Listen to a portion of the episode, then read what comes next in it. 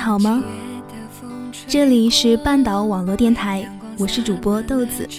声音另一端的你又是哪位呢？如果想要知道节目中的歌单和文案，可以添加微信公众号“半岛 FM”。今天要分享给大家的这篇文章来自于微信公众号“青年路南巷”。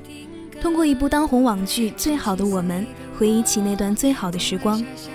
人来人往，潮起潮落，青春岁月匆匆而逝，留下的只有那份耿耿于怀的美好。你说时间抵不过你我，世界是一个圆，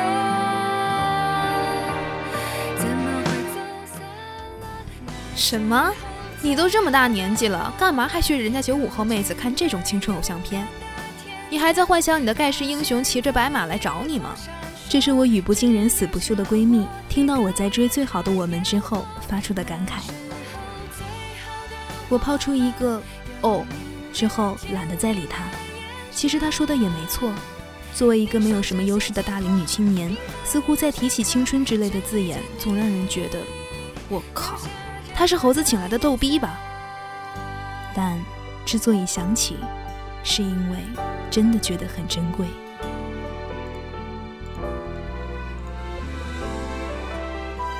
记忆里，那年夏天飘着可乐的味道。这一阵子，朋友圈里频频有同学晒婚纱照，无论是初中还是高中同学，大家仿佛商量好似的，一股脑全结婚了。看着照片里那些熟悉又陌生的面孔，总感觉这么近，但好像又那么远。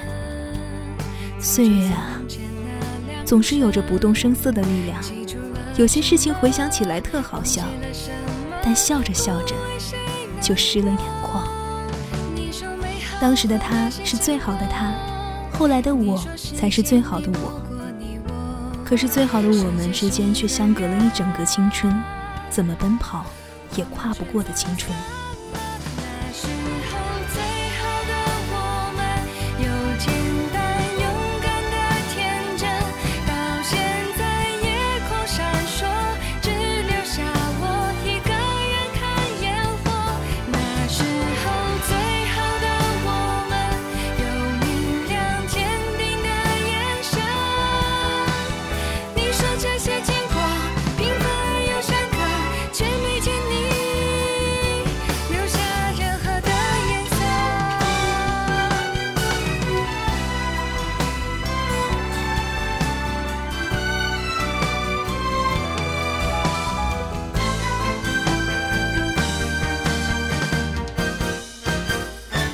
遇见他的时候，我初一，他初三。记忆里的他总是一副很酷的样子，喜欢打篮球，喜欢戴帽子，脸上总是有着明亮的笑容。而那时的我，短发，很胖，除了每次语文能拿高分，其他的基本上没什么能拿得出手的东西。第一次遇见他是在学校门口的杂货铺，我去买笔记本，他倚靠在柜台前面喝汽水。当时的感觉，现在描述起来，总觉得特别矫情。但于我而言，遇见他之后那一整个夏天，都是可乐味的夏天了。世界上最短暂和最漫长的时间，都在考场上。初一那年期中考试，学校突发奇想，让初一和初三的学生在一个考场考试。踏进教室的那一刻开始，我的心里就有了一点小期盼。直到考试铃声响起，也不见他走进来。我有点失望，低下头开始整理发下来的试卷。突然抬头就看到一个戴着帽子的男生慢悠悠地走进来，然后坐在我旁边的位置上。那一刻，我有点手足无措。后来想想，那时候自己又上演了一出琼瑶戏。也不知是因为遇见他过于兴奋，还是真的摇身一变成了学霸。那次考试，我竟然超常发挥，破天荒的挤进年级前三十。后来，我真的再也没有考过那么好的成绩。考试那天，我总是时不时抬起头看他几眼，看他思考的样子，看他眉头紧锁的样子，看他转笔的样子，一切的一切对我来说都是最好的样子。考试铃声响起，我磨蹭着不肯走出教室，愣是看着他先离开，直到看不见他的身影，才慢慢走出学校。因为我知道，我可能再也没有抬起头就能看见他的机会了。因为没得到，所以显得格外好，但这不是爱。他毕业之后，我还见过他一次。我坐着公交车路过体育馆，他拿着篮球站在门口，只是站在那儿就已经足够光芒万丈了。车子缓缓驶离，我不停地回头望去，车子带走的是我那年最好的时光。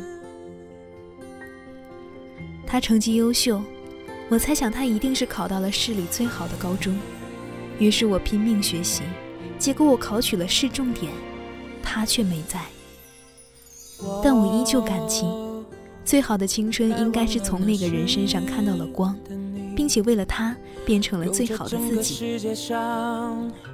在我们的心智还不那么成熟的年纪里，我们喜欢一个人，大概只是因为对方身上有我们没有的东西吧，或者那时候的情感格外简单，只是因为天很蓝，而他刚好穿了一件我喜欢的白衬衫。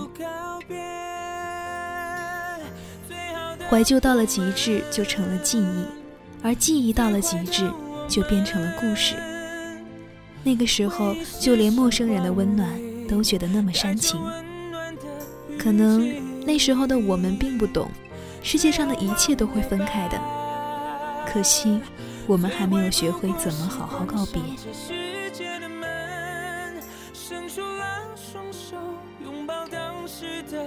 你越功利，世界对你越神秘。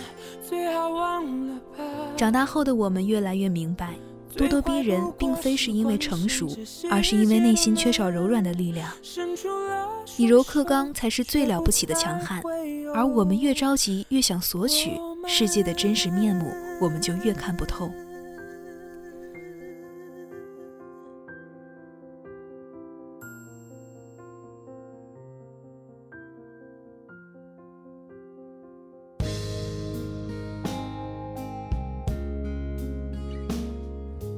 时的车马邮件都很慢，一生只够爱一个人。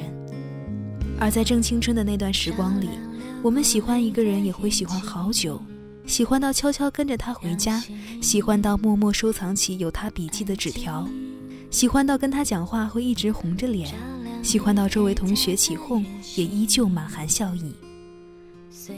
可现在的我们总是那么着急，得不到就怨天尤人。我们忘记了坚持的力量，忘记了总有一些坚持能从一寸冰封的土地里培育出十万朵怒放的蔷薇。也许，平凡如我们，拥有的第一个秘密，就叫做喜欢。